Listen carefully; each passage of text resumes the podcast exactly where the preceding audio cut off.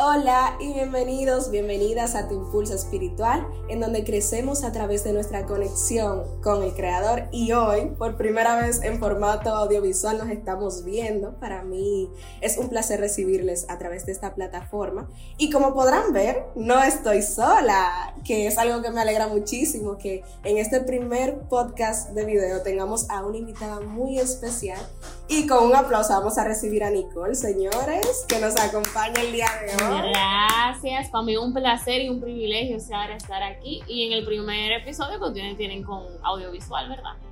Claro, estamos entrenando formato y eso me alegra bastante. Y también el tema que vamos a tocar hoy, porque es un tema como que siempre causa mucho de qué hablar, que genera muchas preguntas, porque es un tema que, del cual siempre nosotros estamos como muy curiosos, y es el tema del noviazgo. Antes de comenzar, Nicole, me gustaría saber si te podrías presentar para que los chicos te puedan conocer un poco. Y creo que ahí mismo puedes comenzar contando un poco acerca de, del por qué te estamos entrevistando a ti, o sea, un poco de tu historia. Ok, perfecto. Bueno, nada, mi nombre es Nicole de León, tengo 22 años de edad, soy cristiana. Eh, creo que una de las cosas que mejor o más me gustan de mí, el poder ser hija de Papá Dios. Em, bueno, eh, tengo tres años ya de noviazgo con mi actual pareja, pero tenemos muchos años conociéndonos. Eh, de hecho, nos conocimos en la iglesia y bueno, nuestra amistad comenzó como a los 13 años, comenzamos a hablar y nos enamoramos a esa edad.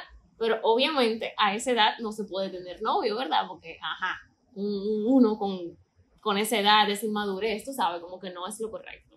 Entonces, nada, duramos todos esos años en, en espera, orando, que la voluntad de Dios eh, y demás. La verdad es que, ejemplo, eso es algo que nos caracteriza, el tiempo, la espera, y que, ejemplo, mis amiguitos del colegio, como que, ah, tú te vas a casar con ese muchacho, o sea, con el mismo de que hablábamos en el recreo, en el colegio, que sé yo, que yo sí, el mismito, ese es. Eh, y nada, eh, yo creo que, así como tú dices, Ciara, el noviazgo es algo de lo que se habla mucho, de lo que se tienen muchas preguntas, Recuerdo que una de mis preguntas principales y de mis temores más grandes siempre fue, ¿cómo sé que es la persona indicada? Eh, creo que esa era como que mi pregunta que siempre la tuve ahí. Yo decía, Señor, yo no quiero cometer el error de casarme con una persona que no es la que tú tengas para mí, o de tener un noviazgo con la persona que no sea la indicada. Y creo que esa es una pregunta que todo el mundo se hace y algo como que tuvo muy presente en mi vida y que tal vez me ayudó a eso de la espera, porque quería tomar la decisión correcta en el momento correcto y bueno, pues guiada por, por Dios.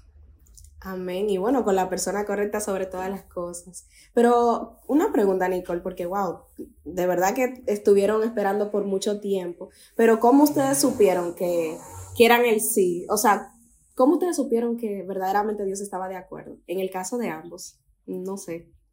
Bueno, con ese tiempo de la espera, incluso me, me llegó a la mente ahora, cuando él me pidió amores, él hizo un cartel grande que decía de que por fin podemos ser novios y tenía los años tachados, o sea, tenía 2013, 2014, 2015, 2016, Yo recuerdo esa 2018 y 2019. Y ahora cuando me pidió matrimonio puso por fin podemos casarnos y tanto la fecha ahí, ya tú sabes, de, de todo el tiempo de espera, que fue largo.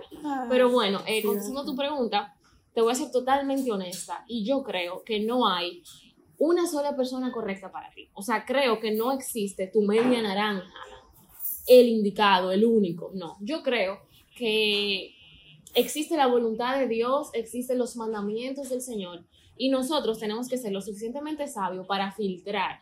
Ejemplo, la Biblia dice, no se unan en yugo desigual. Si a ti te gusta una gente que, no es de tu misma religión, que no es cristiano, el yugo desigual también es de edad de, y de muchos factores. Bueno, pues ese pecado Dios no lo aprueba, no es la voluntad de Dios, no es el correcto. La voluntad de Dios nunca se va a contradecir, o sea, si la Biblia dice que es pecado, pues es pecado, ¿tú me entiendes? Tú no tienes que esperar una confirmación, que alguien te lo revele, que, o sea, está en la Biblia y es pecado, punto. Entonces, yo soy de las que cree, y en mi caso personal fue así fue como dejándome guiar por lo que ya la Biblia dice. No fue que Dios bajó del cielo y me lo reveló, si te soy honesta. No fue que recibí un ángel que vino y me lo dijo, no. Fue simplemente, o sea, ahora sí hemos recibido confirmación, pero en ese entonces del noviazgo no. Fue dejándome llevar, leyendo la palabra, y dejándome guiar por lo que ya la palabra del Señor dice, una persona, o sea, lo que la Biblia dice que tiene que ser un cristiano y viendo que él cumpliera con, esos mandamientos y con eso que el Señor ha dicho. Incluso eh, recuerdo que yo le había dicho a él que a los 18 años podíamos tener amores, porque en mi casa me dijeron que a los 18 podíamos tener amores. Y yo le dije, bueno, a los 18 vamos a tener amores. Y a los 18, eh, él me dice, vamos a tener amores. Y yo le digo, bueno, en verdad no. ¿Por qué? Porque recuerdo que en ese entonces eh, no nos encontrábamos en la misma página espiritualmente hablando. Y cuando tú tienes temor de Dios, Ciara, yo digo que tú te dejas guiar por Dios, tú tienes al Espíritu Santo dentro de ti y como que tú sientes cuando las cosas están bien o están mal, tú sientes como yo no te quiero fallar, yo no quiero, o yo no estoy de acuerdo con esto, con lo otro, tú sabes. Entonces como que yo no me sentía en la misma sintonía. Yo le, decía, yo le dije, mira, tú no puedes cambiar por, por mí, tú tienes que cambiar por Dios y tú tienes que ajustar las cosas por Dios, ¿verdad? Y uno no puede esperar que tú te metes en amor con alguien y porque te metiste en amor con ese alguien va a cambiar. Claro que no, que cambie antes de meterse en amor, ¿verdad? Exactamente. Que, ah, que se va a convertir. No es. Uno, nadie convierte a nadie, porque uno se convierte por voluntad propia, decisión propia. Imagínate tú que se hubiera convertido por ti. Ajá. Y no es que el de impío, no. Teníamos todo, toda la vida yendo a la iglesia juntos. Pero lo que te, o sea, lo que pasa es que te decía anteriormente que el yugo desigual a veces no es solamente eh, por ser o no cristiano, sino cuando a veces no tan ejemplo, por ejemplo, yo soy de las que cree que Dios une propósitos y que si yo tengo una visión, ejemplo, que yo soy, que Dios me ha dicho que yo soy misionera, por ejemplo, y a mi esposo, a mi novio, le, Dios le dio otra cosa totalmente divorciada, pues no vamos a convivir, o sea, no, no es verdad que van a tener un matrimonio fructífero, ¿tú me entiendes? Porque su proyecto de vida, su futuro, no está en, no está en coinonía. Entonces yo le dije, mira, vamos, tenemos que poner las cosas claras, esto que aquello. Y nada, en, en ese año, la verdad que Dios se tomó eh, se lo tomó muy en serio y nos trabajó mucho, eh, nos moldeó mucho y yo creo que eso fue vital para crear una base sólida para todo lo que hoy tenemos construido. Pero, en conclusión, respondiendo a tu pregunta, yo te puedo decir que pude saber que era el indicado porque nos unió un propósito, o sea, ambos fuimos en ese año como teniendo las mismas visiones de lo que queríamos a futuro. Eh, para, con Dios, para Dios, eh, para el ministerio, para el reino, eh, al futuro, o sea, todo lo que queríamos, la familia que queríamos, todo iba como que muy en, en coinonía, ¿tú, ¿tú, me entiendes? Y nada, como que sentí que, que nuestros padres estaban de, de, acuerdo, nuestros líderes estaban de acuerdo en la iglesia, había aprobación de todo el mundo, todo fluyó súper bien y me sentía muy en paz con mi decisión. Pero yo creo, Ciara, que lo más importante es no pensar solamente qué dice mi amiguita, qué dice mi mamá, qué dice fulanito, sino qué dice Dios. Y orar, presentarse al Señor. Y Dios es el único capaz de darte esa paz eh, y tú sentir en tu corazón paz con tu decisión. Amén. El conocer la palabra, el dejarse llevar de las autoridades también es muy importante. O sea que ahí coinciden todos esos puntos clave. Al final del día, eh, no, no se trata solo de una señal eh, súper, hiper, exacto, algo sobrenatural como tal, sino como que también sumamente aterrizado a lo que él establece en su palabra. Ya hemos hablado de un punto muy importante de, priorizar a Dios sobre todas las cosas y priorizar su respuesta a lo largo de este proceso. Sin embargo, ¿cómo tú pudiste obedecer a Dios por, encima de tus sentimientos, por encima de la voluntad que, quizás tú tenías en ciertos momentos de esa relación que ustedes estaban construyendo? Bueno, te voy a ser honesta y es que la verdad es muy difícil. Te voy a decir que es muy difícil desde el, o sea, desde el punto en que, ejemplo, tú decís que se están guardando para el matrimonio, ya eso es un show, una cosa, que no, que ustedes tienen que probar antes de, que tú no vas a ver si le va a gustar, que, y ya comienza la gente a entrar cizaña, eh, incluso me acuerdo como que yo me acuerdo, ejemplo, que cuando nos estábamos conociendo y eso, que no éramos novios, eh, no nos dejaban salir solos mis padres, por ejemplo. Y yo iba para casa de mi amiguita y mi amiguita dije, pero vamos a invitarlo, ven, dile que venga, vamos a salir juntos. O si yo me iba de fin de semana con mis amigas, vamos a invitarlo. Y era como muy difícil mantenerse como constante eh, y como con, con la meta en la mente, tú sabes, como que, ok, no, esto es lo que yo puedo hacer y esto es lo que no. Era, era difícil, no te voy a mentir. Eh, y más dentro de una sociedad donde eso no es lo común. Eh, tú sabes, eso no es lo normal. Eh, y de verdad que a mí me costó mucho me costó mucho eh, gente hablando, diciendo cosas, como que a ti te están pegando los cuernos, porque si tú no le das besos, si tú no haces esto, si tú no haces lo otro, eh, es que los hombres necesitan esto, no me presten atención. A mí me decían muchas cosas, Ciara, o sea, de verdad, de verdad, muchas cosas. Y yo como que tranquila, porque en verdad, cuando tú tienes temor de Dios, como que yo te diría que esa es la base de todo. Una relación sólida con Dios, donde tú entiendes que lo que Dios te prohíbe, las prohibiciones de Dios, no son para fuñir, no es para hacerte maldad. Cuando Dios te prohíbe cosas es para tu bienestar.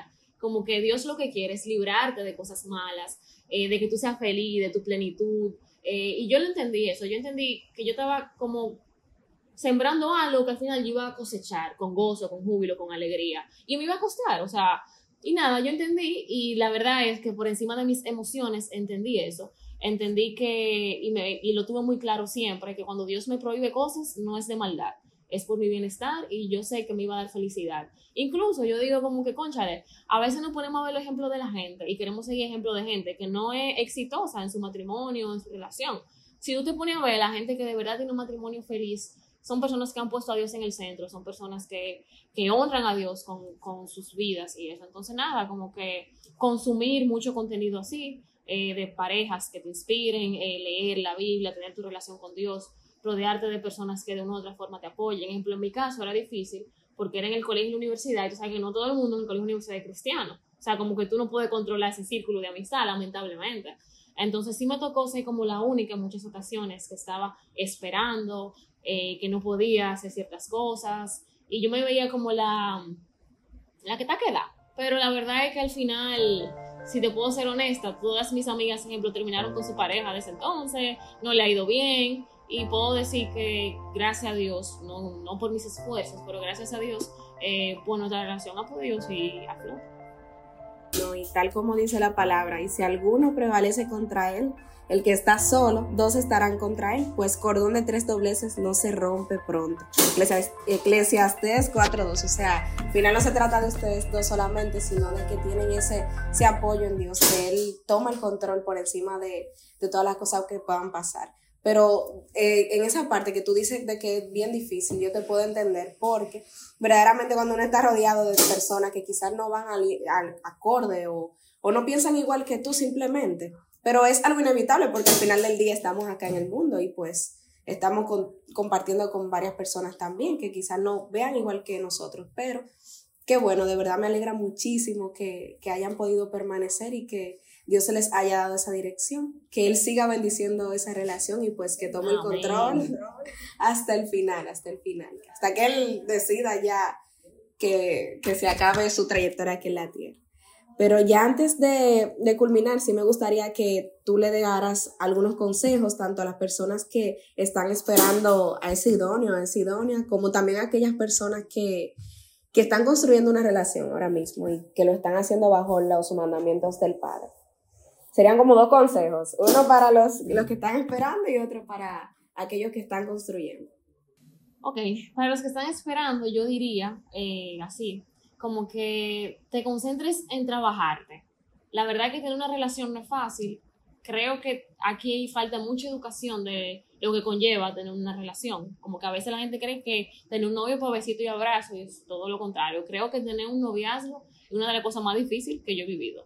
O sea, tú convivir con una gente que piensa totalmente diferente a ti, que fue criado totalmente diferente a ti. Eh, incluso, puedo decir, sin equivocarme, em, que ha sido lo que Dios ha usado para moldear mi carácter.